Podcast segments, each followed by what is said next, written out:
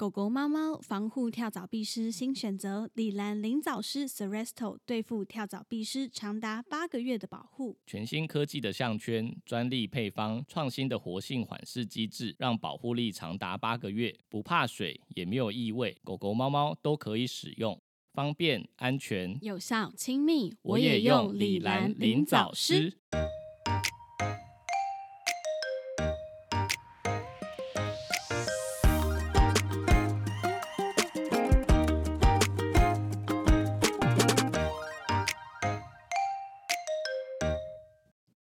到 m o m Vet 兽医碎碎念，我是兽医师马克。我是动物医院柜台小鱼。我们的节目会在每周四的晚间六点更新，为大家带来动物医院的日常生活以及闲聊，提供宠物医疗相关知识。我要去剪上一次的。我我们为什么不直接就录一个罐头的，然后就直接剪上去？可是这样会不会就不自然了？有一点，其实有一点不自然，很难接，声音可能会不一样。那干脆我们这个就不要剪掉了，就是给大家听我们 NG，超自然。节目一开始呢，想先跟大家讲一个是我们粉丝分享给我们的一个讯息。那这个粉丝我猜应该是兽医师或者是兽医系的学生，应该是因为好像是之前有来我们这边实习的学生实习生的同学。对对对。近期呢，他下乡做节育。那所谓下乡节育呢，就是政府会针对一些在偏乡兽医资源没有那么好的一些地区，他会有一个可以免费节育的一个不不能说是活动。对我刚刚想要讲活动，但好像很怪。呃，应该说它是一个就是帮助那些对措施。对，那这个就是粉丝他分享给我们这个讯息是，他在做这件事情的时候呢，在过程中意外发现，就是有一个人他连续带了三只的母猫到他们这个是同一个人吗？他好像没有特别讲，可是他就说总共遇到三只母猫的子宫卵巢里面就是都是怀孕，然后有胚呃是胚胎吗？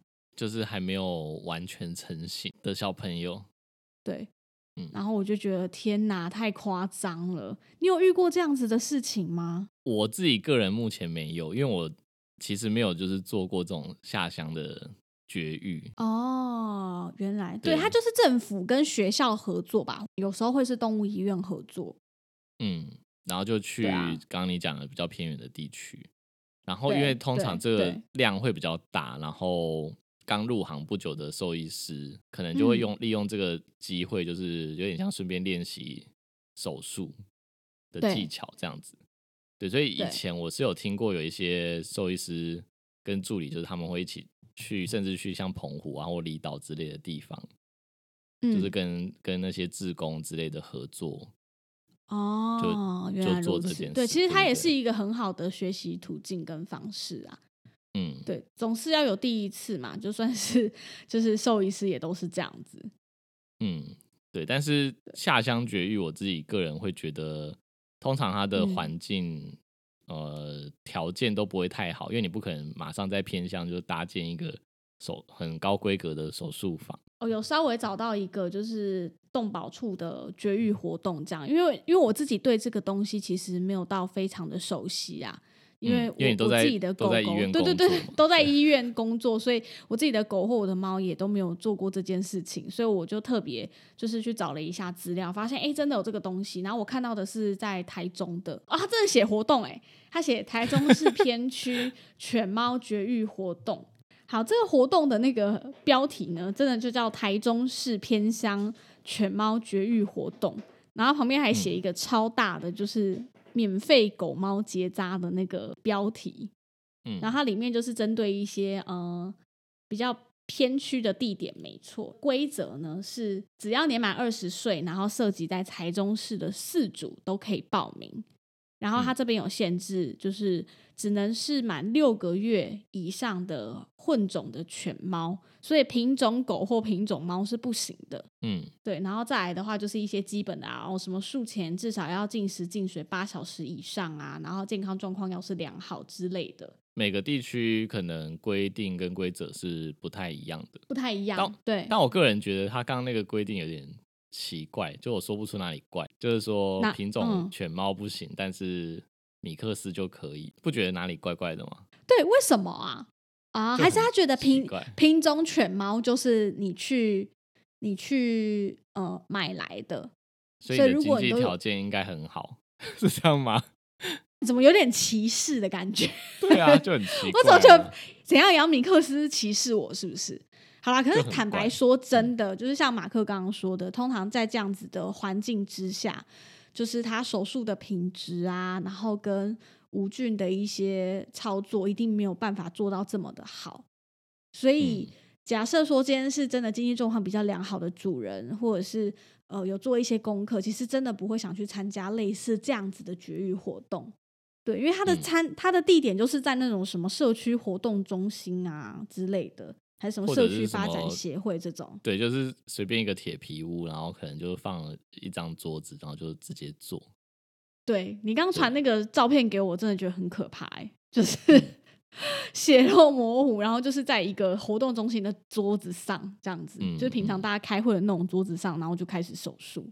对对，而且大家大家不知道有没有印印象，就是听过。我们之前讲麻醉的那一集，就是我们有讲麻醉，呃，术前可能需要做什么检查，然后呃要做什么准备，量体重啊，然后去算他需要的麻醉剂的药量、止痛啊这些，在这种的绝育通常就是没有办法做的很好，因为它的量可能很大，所以如果你每一只都是都做术前检查、理学检查做的很详细，或者是每一只都去量体重。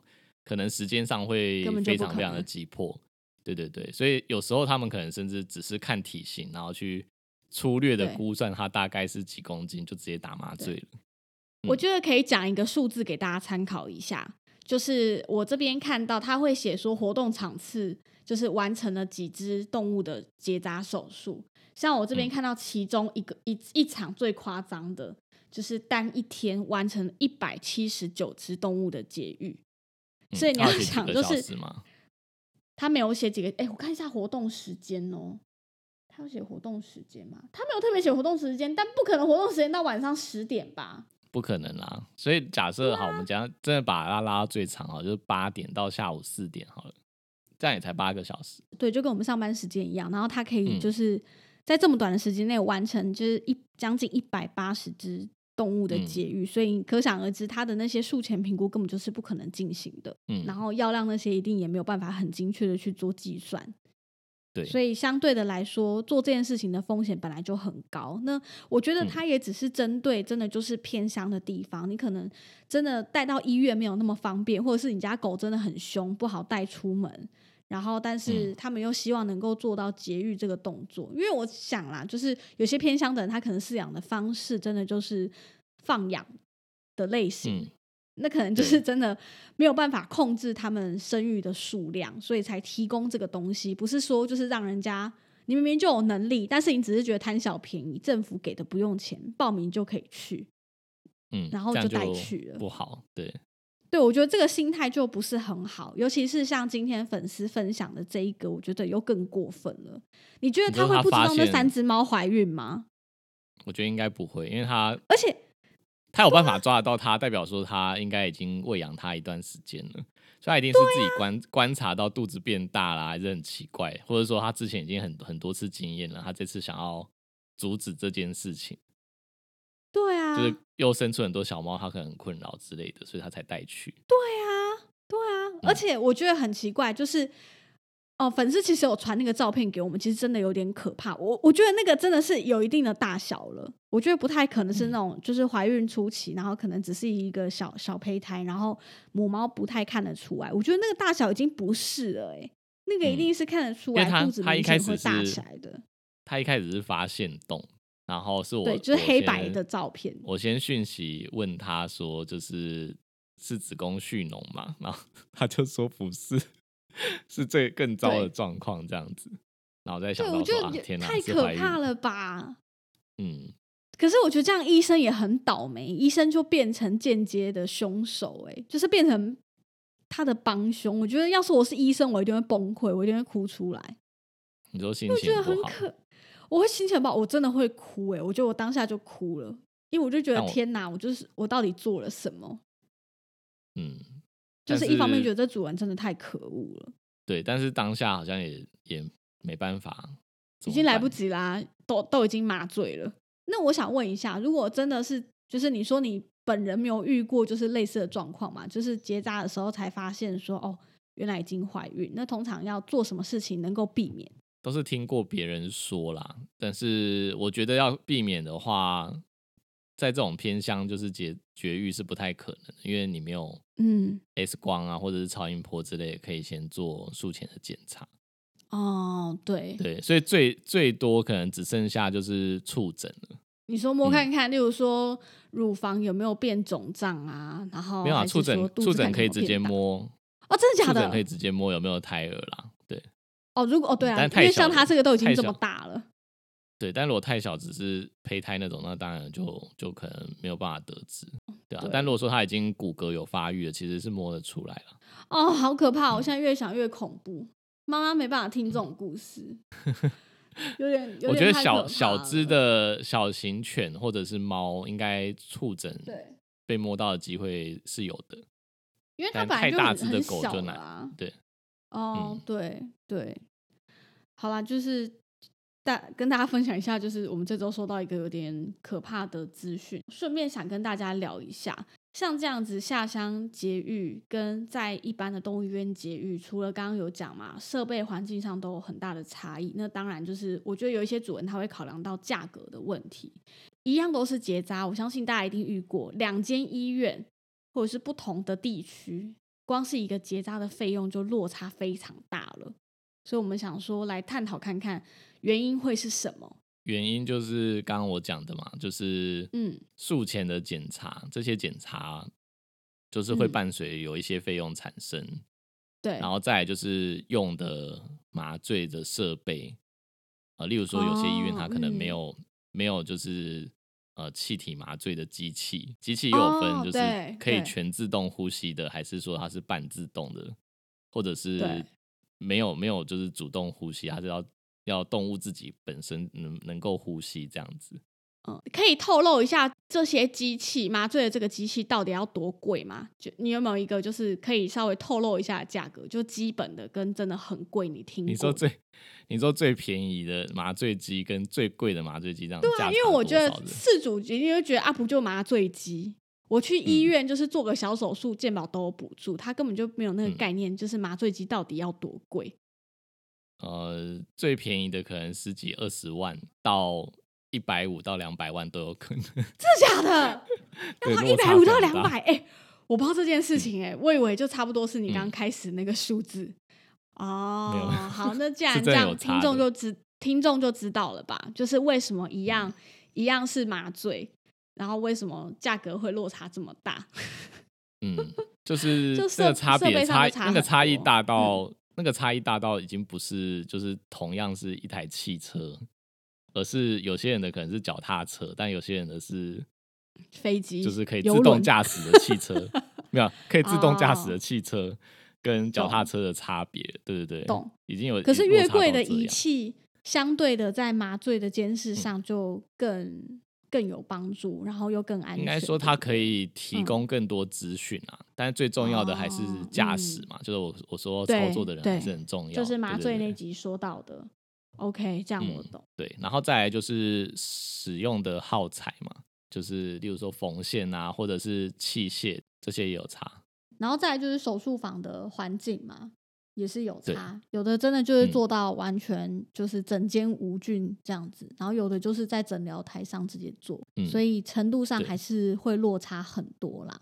对，然后还有我觉得时间上的问题，就像刚刚讲的，他那个下乡绝育，他需要在短时间内做很大量的手术，所以能能够花在就是例如说术前的准备啊，还有就是麻醉醒来苏醒之后的监控的人力可能会不足。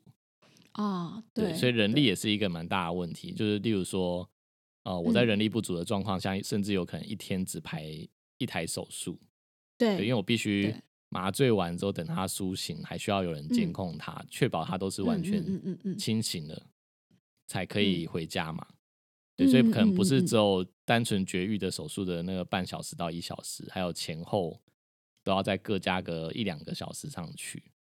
对，所以也就是说，我们。如果做比较完整的话，可能从麻醉前的准备到麻醉完，我们有时候可能已经把这只狗留在医院，就是六个小时以上。像我们的手术都是这样子啊。对对对，就术前打点滴嘛，然后检查，补充他的脱水之后，到术后苏醒，呃，确保他都没问题，再回家，大概都六小时起跳。但我猜下乡绝育那种，应该就是手术完甚至还没清醒，然后就叫主人带回去。嗯，是有可能的，因为啊，就回去先观察，留在留在现场也没有人帮你顾啊，对啊，对啊，没有人帮你顾啊，也没有那么多位置吧？我猜，如果一天像那个数据上面讲的，一天要做完一百八十只，那那到底场地要有多大才有办法？一定不可能。所以你可能还没醒，手术完，然后他就叫主人带回去，所以你根本就没有办法知道他术后的状况是不是正常，就是没有专业的人能够帮忙帮你监视这个问题。嗯。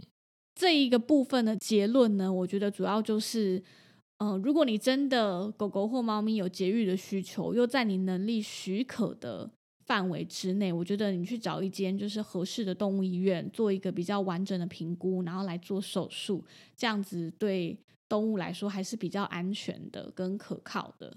但是如果说你真的是，嗯，可能哦，家里老家的那种狗狗，阿公阿妈养的，然后平常就是放养，然后真的经纪人也不太 OK 的话，我觉得当然帮他们做绝育是一件很重要的事情。可是你要知道，就是这个东西不是单纯让你捡便宜用的，它其实存在着非常多的风险。对，就是它。在麻醉各方面没有办法做到一个很完整的评估，那手术的品质可能也没有办法跟一般的医院一样好，那你可能真的得就考虑一下。嗯，像这个案例就是这样子杀生的人，就是我觉得就直接去下地狱，这样。就是我刚本来想骂更难听话，想说算结论，结论是怎样？我觉得就是兽医师如果真的遇到了，就是对我们啦，我们只能呃说服自己这件事情不是我们。故意做的，我们其实也是被害人之一，对，所以就是不要往心里去，好像也只能这样。我觉得我当下可能会哭，哎，就算我在旁边当助手，我可能也会哭。我想我会冲过去掐那个主人的脖子，我会把那些胎儿装一箱还给他，这样蛮可怕。你现在好险，你现在只做柜台，不是做助理，也不会有机会去下乡。听众就觉得我是心里住的什么恶魔。下一个话题，你知道上次奥运啊，就是有一个。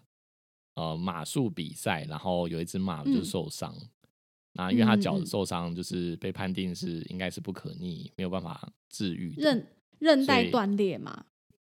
对，应该是受受损比较严重，他没有特别讲说是哪一个部位啦，但就是脚的问题。对，那最终兽医师就是判定，呃，可能需要安乐死，然后那个选手就是他的主人嘛，就是只能含泪，就是接受这件事情。嗯，然后这个新闻就是我发现引起蛮多人讨论的，甚至连我我自己我姐姐就是也传传了一个新闻跟我讲说，就是怎么这么可怜，这样就要安乐死这样。哦，嗯，对，然后我想说今天就来跟大家讨论这个话题，因为呃，蛮多蛮多人不知道为什么马这样就要被安乐死啊。对，因为如我当下看到，其实也觉得说，为什么这样叫安乐死？因为韧带断裂听起来不是一个就是很严重问题，就像我们球员有时候打球意外也有可能韧带断掉，但他不会因为这样子就死掉嘛？他可能就是顶多结束他的球员生涯，他不会因为这样子就没有办法自理，还是说瘫痪怎么样的？这个部分，因为就是我发现台湾人哦，可能对马都很陌生。哦，对对对。它不是一个常见的动物啊，它就是在顽皮世界会有的。对，所以所以大家大家可能会就是用我们现有的思考跟我们的认知，就去把它想象成它是像狗猫之类的宠物，对，或者是猪啊、羊啊。对，所以如果它受伤了，就会觉得理论上就应该把它治好啊，怎么会是安乐死？对对，所以我今天今天才想说分享一下，因为大动物它算是大型的草食兽。就是他们的脚，呃，尤其是马，如果它脚受伤的话，其实他就很难活动了。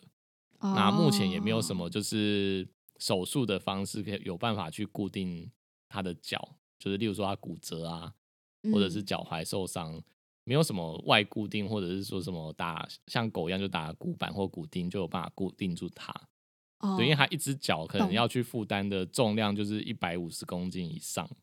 嗯嗯嗯，对，懂。对，所以它负重非常非常重，所以你用一个什么骨板还是骨钉之类的，应该就是直接断掉或是弯掉。哦。懂对啊，我刚刚讲那个一百五十公斤，那是他站着不动的时候，但是他如果是需要跑步或跳跃的时候，那个脚的负负重的力量会更大，对，就不止一百五十公斤，所以没有什么东西是可以，嗯，对，所以没有什么东西可以修复它，然后而不会就是断裂或者是再再次骨折，嗯嗯嗯。假设我们今天真的就是把这只脚固定住，哈，我们就。呃，假设这个骨板是能够支撑的，但它一定还是有一段时间不能负重。另外三只脚也可能会跟着出问题，就例如说它的体可能会有体液炎啊，或者发炎的问题。嗯嗯嗯嗯嗯，了解。最终啊，就是通常就是像这种骨折，假设我们今天不安乐死，呃，放着不管，或者说还想要尝试其他的方式，嗯，那最终可能就会导致他只能躺着，没有办法爬起来，因为。对，不管怎样，哪只脚可能都会痛啊之类，所以就只能躺着了。一匹马可能四五百公斤，它躺着其实很快又会产生褥疮啊之类的问题。对，狗光躺一个晚上就可能会直接褥疮了，何况是一个体重这么大型，然后又这么重的动物。对啊，而且对，的确就是你像是狗或者是猫，它瘫痪，我们可能。可以两个小时翻身一次，但马这么重，我们就没有办法协助它。没办法，而且我觉得马的个性好紧张，它根本就不可能让你这样弄啊。呃，应该说他们因为是草食兽，所以在大自然版就是被猎食者嘛，所以它就是本能，嗯嗯，遇到什么状况就是会想要逃跑。对，逃跑跟逃脱是他们的一个天性。对，所以他如果脚受伤的时候，他没有办法，就是随时脱逃。他是只能躺着的时候，其实对他们来说也是一个身心上面的紧迫。哦，我懂你意思。对对对，就压力会很大，对他来说也不见得是件好事。对，所以是种基于这些种种的因素啦，所以可能兽医师才会判断需要安乐死。那这个可能就有点超出一般台湾人的认知，所以才会有这么多声音，觉得就是为什么这样就安乐死了？这样，嗯，你刚刚不是跟我想要跟我讨论，就是说你觉得。就是赛马这个东西是不是符合就是动物福利的吗？应该说，就是我我看那些新闻底下也蛮多人在讨论说，就是为什么要拿动物来做比赛？然后说奥运的选手就是可能比赛有得奖会得到荣耀啊、成就感啊、奖金啊什么的，反正就是呃是可以获得什么东西。但是这批动物。呃，尤其是马，就讲他在他就是在讲马术，他就说马马难道会觉得比赛很开心吗？会得到荣耀或者是成就感吗？就是看到有人在是这样子讲，他说这活动会导致他受伤，然后最后还得安乐死，那是不是人类不应该强迫他们做这件事情？对，那我就我就觉得这他其实有正反两面的看法啦。对，就是我们先来讲，刚是问你说。你支不支持嘛？你支不支持就是马术运动或者是赛马？好，我讲一下好了。我个人一开始觉得我不支持，因为我觉得这东西单纯就是一些呃，因为氏族的一些盈利的关系啊，然后呃，它本来会发展成赛马比赛，它本来就是为了给人人类娱乐用的，它本来就是娱乐用途。这匹马被。就是养育出生，然后做这样的训练，就是为了给人类娱乐，或者是它可以赚钱。所以我觉得这个站在这个立场去饲养这只马，本来就是有问题的。我不觉得它需要参加这个比赛才会快乐，所以我是反对的。但我觉得，就是从另外一个角度来看好了，嗯，就你刚刚讲说，就是如果说是以盈利为目标，对，就是可能要得奖还是要赚钱啊，赛马要赚钱之类的，对，就不应该。利用这些动物的话，那假设我今天把议题牵扯到经济动物，哦，我们养猪啊、养牛啊，这些不是也是为了取得他们的产品跟要吃他们的肉吗？是没错啦，你说的好像也对，可是我就觉得，嗯，可是它是娱乐啊，娱乐感觉就不是那么重要的一个部分呐。你你不要你不要看赛马，你可以有其他娱乐，你你可以去打电动啊，对不对？还是说你可以做其他娱乐？但是哦，但是哦，就是我发现，就是持反对意见的人啊，其实都会下意识的觉得，就是这匹马是被强迫的。哦，对对对，我但是我我要换一个角度，就是提供大家一些思考，因为我们上次去花莲有骑过马嘛。对对，我看一下是哪一集，我来帮大家回顾一下。呃，EP 二十七，就是在二十七这一集有分享了马克跟奶茶他们两个去花莲骑马的一些经历。如果你还没听过这集的话，我建议还蛮建议听的，因为我觉得很有趣的一个故事。嗯，好，你继续。就是因为我们骑过马，然后后来我就是对马有点兴趣，所以有有看了一些资料跟研究这样。那我发现，呃，就因为我们刚刚讲说，一般民众就是对马的。认知跟了解有限，嗯嗯，对，所以如果如果我我从就是一个国外可能呃一直都有在接触马这个动物的思考模式去看的话，对，我会发现就是马它是不能被强迫的，就是它今天不是说你拿一个鞭子，然后就是鞭打它，然后就是嗯要求它做出这些马术的动作，嗯，然后它就会乖乖的配合。它跟马戏团的动物不太一样。对，是不一样的，所以你骑在，对，所以你骑在它上面是真的是长期，呃，可能已经有一些心灵的交流，嗯，然后才有办法就是达到这些特殊的动作，就是两个人的灵魂就是可能已经是有很大程度的接触了，嗯，才有办法达成的，所以它是没有办法被强迫的，所以我觉得从这个角度跟逻辑来看的话，这匹马其实不是。被强不是被像大家想的被被迫的，就是因为很多人不是都讲说，哦，这马真的感到快乐嘛？对，我觉得啦，就是嗯，选手他就是跨越这些障碍，然后得到嗯成就感的时候，因为人坐在这匹马上面，我觉得马一定也感觉得到。嗯嗯嗯嗯，对，所以才以这个逻辑来看的话，我觉得当下应该马也是可以得到快乐，应该是这样子。那我觉得这个就有物种差别了。如果今天是斗狗或斗鸡，我觉得就不合理，他们就是被强迫的。可是今天如果是马，就是经过你上次那二十七集跟我分享说你们去骑马的一个经验，我认深深的相信马真的感受得到人类的情绪。所以我觉得，就是假设今天是赛马这个东西，它似乎是可以被允许的。因为马不能被强迫，而且我想，主人如果真的赢了这场赛马，或者是他赢了很多钱，他感到快乐，我想这匹马也感受得到他是快乐的，所以他会更努力去跑，所以好像可行。但其实我如果换某一个角度啦，其实我也会觉得马术比赛可以就是不要弄得这么刁钻，让它容易受伤。对啊，你不要让它跳来跳去。趣味竞赛，对，趣味竞赛的等级，对，你可以趣味竞赛就好了。还是选美选一选就好了，不要搞到就是什么要跳啊、跨越啊、破纪录啊什么的。应该说跳跟跨越版是他们的就是行行动的本能之一啦，但就是我在想说，是不是有其他可以改善的方式，让他不要这么容易受伤？对，听众也可以跟我们分享一下你对这件事情的想法，就是赛马这个东西，你觉得是可以被允许的吗？对啊，如果还没听过二十七集的，我建议强烈建议你们去听一下这一集，就你会对马有不同层面的认知跟了解，跟我们想的真的不一样。你当时去也很惊吓吧？因为那时候跟我分享的时候，我真的吓死哎！这个故事，我觉得太，我是觉得算是很特别的体验啦。哎，对了，刚刚奶茶在跟我们讨论，就是有一部动画，日本的动画叫做《银之匙》。汤匙的匙，这应该蛮多人看过。你没有看日本的动漫啦，所以你可能不知道。我不知道，所以它算是蛮红的一部，是不是？算是蛮红的，因为它的作者是那个《钢之炼金术士》的作者。哦，我听过这一部，我听过这部，很红。那这部我就听过。嗯嗯嗯，对，那是同同一个作者，然后这一个就是比较写实，然后就是讲这些农庄生活，就是农场实习的生活。嗯，啊，里面跟马有什么关系？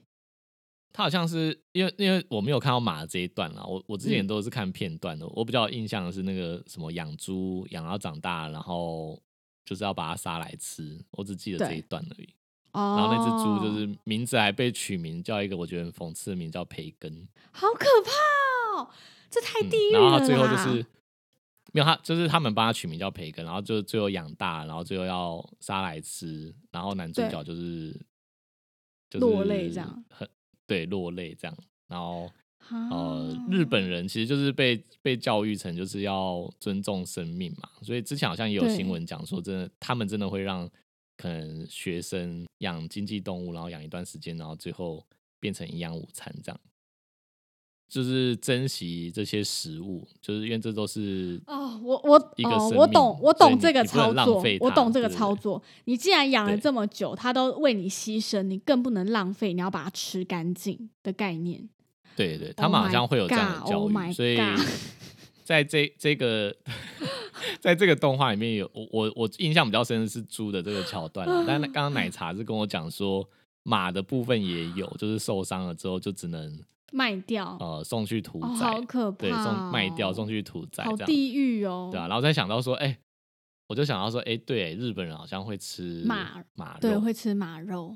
日本人跟台湾人不一样哦，虽然我们被日本殖民过，可是像我们家，我爷爷奶奶是完全不吃牛肉的。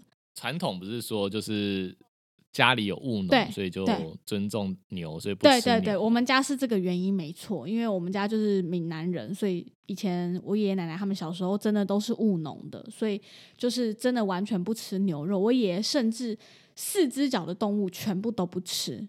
就是牛啊、猪啊、羊啊，四只脚，四只脚的动物都不吃。他牛是帮帮他帮他们种田，所以他尊重他不吃。那为什么不吃猪？我不知道哎，好像也有养过猪，我我不知道实际原因是什么。但从我出生开始，就我就知道我们家就是会出现的肉，最常出现就是鸡肉啊、跟鸭肉、鹅肉之类的。但是你说这种禽类，对，就是禽类，两只脚的会有，或者是鱼。所以你小小时候也。所以你小时候也没吃过？我没吃过牛，猪肉有，因为我奶奶可能就做了，可能就是我爷爷不吃。可是我个人是真的小时候没有吃过牛肉，我可能是因为这个原因，所以我不敢吃牛肉，至今都不敢吃。就是我觉得牛肉有一个味道，牛味啊。可你羊肉也不吃啊？不吃啊，一样有味道啊。所以你重点是重点根本就是只要有有肉味道的肉你都不吃。可是我吃鱼。但牛肉、羊肉真的不行。我想到一个，你下次回去问你爷爷说，如果有一只鸡长四只脚，他吃不吃？没有，有啦。我刚刚在网络上有看到图片的鸡，它就真的长多长两只鸡脚出来。不是啊，无论那只鸡长几只脚，鸡脚就是一个不能吃的东西啊。为什么鸡脚可以吃？好不好？不能吃鸡脚。哎，你要想鸡脚，它就是踩在大便上。你去看那个鸡舍，还是那种就是载机的那种车子，他们就是直接搭在自己的脚上面，然后脚就这样一直踩，一直踩，一直踩，一直踩。那东西怎么能吃啊？可是要要煮之前会先洗过啊，然后它那上面会有一层，就是像茧之类的东西要拔掉啊。不行啊！全部都拔掉，就很像把袜子脱掉一样，它里面是干净。不行，鸡脚就是邪门歪道的一个东西。就是你想想看，它踩在大便上就算喽，它上面还有指甲，多可怕！我每次看人家吃鸡脚都觉得超恐怖。你们还会就是把它就是还会咬它的指甲？哎，你会咬它的指甲吧？就是要先把指甲咬，要一节一节咬掉。不行，真的不行。那你敢吃猪脚吗？不行。不行，为什么？所以猪脚也是因为你觉得它踩大便了。第一个就是它的形状就是不好看，就是很可怕。它它的我应该说它的形体太明确了，就任何形体太明确的我都不敢吃。哎，就是那那假设猪脚它不是最尖端那个是蹄的地方，你不敢吃嘛？那上面一点就是小腿的地方，它切成一圈一圈的那种，呃，勉强可勉强可以看到。但是因为我个人也不太敢吃肥肉，所以鸡猪脚也不是我会吃的东西。但如果猪脚是有瘦的地方，我会吃。但前提是它不要整整只腿在那，我不敢。所以鸡腿，然后就是连鸡脚那个地方，它有一点点黑色的皮，但你就会觉得很可怕。这样不行不行，真的不行，真的不行。就是它只要是圆形，我就觉得看起来有点太可怕。虽然对虽然对很多人来说啊，不都一样都是鸡吗？可是我就是没办法。好，那我那我再问一个，因为你刚刚说踩大便不能就没办法吃嘛？对。那装大便的大肠跟小肠你吃吗？不行，内脏类都不行。你想得出来的内脏类我都不敢吃。我觉得应该有人讲，而且而且我跟你说，全世界会吃这些内脏类，也只有就是亚洲人会吃。美洲、欧洲人那我在吃什么内脏？欧洲人有啊，欧洲人有吃血肠啊。哦，不行啊，不行。而且内脏类的东西味道都很重，这也是一个原因，有吧？奶茶奶茶也不吃内脏，但他敢吃肠子，哎，很奇怪哦。你说大肠面线他可以，他不吃肝脏，但是那什么猪猪心可以吗？猪心，猪心好像要看料理方式。如果是你知道有些猪心汤，它就是希望它还有一点点软，就是不要太煮太老。嗯。然后就会还有一点淡粉红色，他就没办法，他就是说有血的味道这样。会啊，会有血的味道，而且猪肝就是我之前曾经试过，就是粉粉的，然后味道真的就是没有很好。但是我觉得，但我觉得最好笑的一点是，他也他怕血的味道嘛，对不对？对。但他敢吃猪血啊。我想不透为什么哎，就是可是猪血糕我也吃哎，猪血糕我也吃，米血我也就是我觉得我觉得你们怕血味，但是为什么米血可以吃啊？就不懂。可是米血没有血味啊，它已经猪血有血味吗？哦，会哦，猪血就整块都是血，还跟我说没有血味。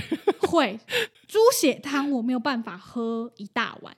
然后米血，我觉得是因为它已经就是加工过很多层，它可能已经变成很重的麻油口味，还是说去吃盐酥鸡，它已经炸的都是那个脆脆的味道，你根本就吃不出来它原本的味道。所以我觉得花花生粉跟香菜撒很多，已经被对啊，那根本就吃不出来。嗯，所以可以好。哎，我想到了，你刚你刚刚是不是跟我讲说，就是只要是在肚子里面。的东西你都不敢吃，对啊。我刚想到一个东西，它也是从肚子里面出来，嗯，但是你一定敢吃的东西，什么东西？叫做鸡蛋。鸡蛋不一样，鸡蛋它已经它已经从从屁股出来了，它已经落地了，它不是它不是属于里面。但你有发现？但你有发现鸡它就只有一个洞可以出来嘛？所以它大便啊，然后跟蛋都是从同一个洞出来。我真我真的不知道鸡只有一个洞，我以为它有两个。叫做泄殖腔啊，它们只有一个洞，只有一个洞，所以它不管屎屎啊，然后然后蛋都是从同一个地方出来。对啊，可是我觉得不一样啊，那个那个内脏类的东西是我们把它打开出拿出来吃，可是那鸡蛋它已经它已经。大出来了，它它已经生出来了，它它已经不属于里面了，那不一样。所以生出来就可以了。对，它已经离开了啊，因为啊，我知道，因为有蛋壳保护，所以你可以。对对，它里面长得不一样，是不一样的东西，所以所以可以。哎，可是你有没有吃过盐水鸡？嗯，里面有里面有一个东西，就是那个鸡的卵巢里面的那个蛋黄。好有哦，还没有就是蛋壳包起来之前的蛋，为什么要吃这些？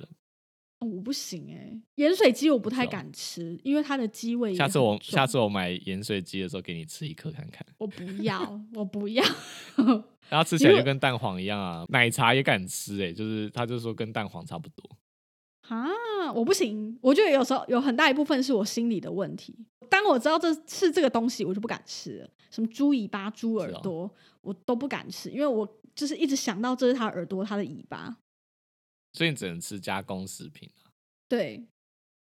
对，好，我就是个离题太久了，不健康的人。好了，好，离题太久，回来，回来，回来，离题太久，好，赶快 从，然后我们从从那个马马术马的安乐死，然后讲讲到什么内脏不敢吃。对呀，你一直问我到底什么不敢吃啊，还问我鸡脚到底为什么不能吃？因为因为我就想要知道啊。